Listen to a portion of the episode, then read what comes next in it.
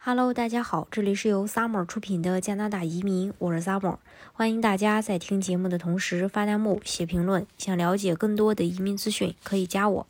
一直以来，加拿大都是移民者的首选国家，因为加拿大生活环境优越，社会福利呃比较健全，经济也比较发达。那对于新移民来说，移民后在加拿大的生活问题便变得十分重要。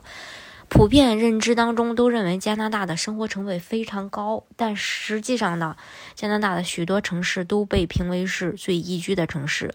宜居的前提是什么呀？就是人民生活幸福快乐，生活成本压力小，生活品质高。实际上，加拿大的生活成本远没有国内一线城市那么高，尤其是住在多伦多，生活成本是要碾压魔都的。教育部曾发布过一份统计数据：一九七八年到二零一八年，中国出国留学人员累计达到了五百八十五点七一万人，其中完成学业的人是四百三十二点三二万人，学成归国的是三百六十五点一四万人，学成归国率接近百分之八十五。而从加拿大回国求职的海归则很少，仅排第七，占比百分之三点七。生活成本这么高，多数人还是不选择回流，这个实际上有是它是有原因的。今天呢，就跟大家来总结一下多伦多和上海的生活成本，让大家知道这个多伦多真实的一个消费水平。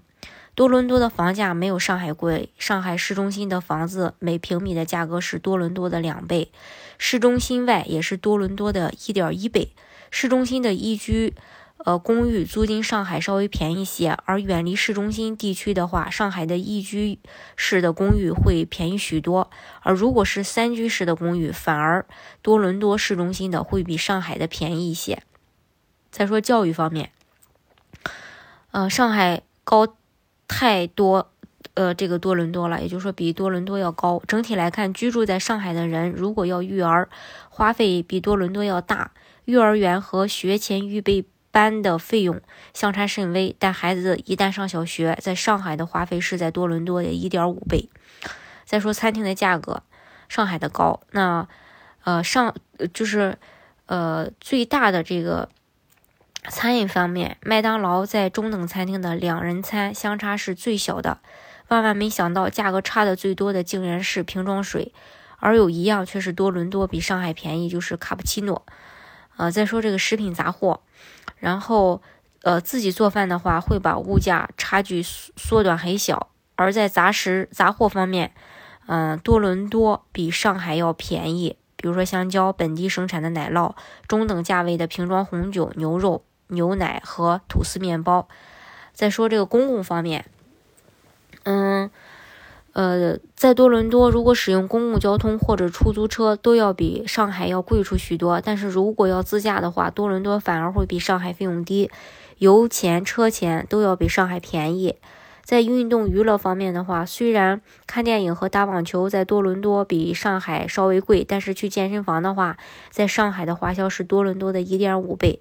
整体来看的话，虽然单看生活成本的话，多伦多要比上海高出百分之三十，但是多伦多的人均薪资水平是上海的两倍。按薪资花销的比率的话，这个角度来看。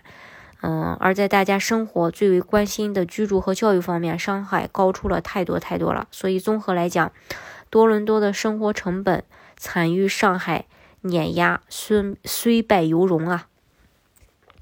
当然，呃，如果想去安省的话，嗯，安省的雇主担保移民也是不需要语言的，呃，就是不会参与语言的打分，并且呢，呃，审批也比较快，然后可以一步到位。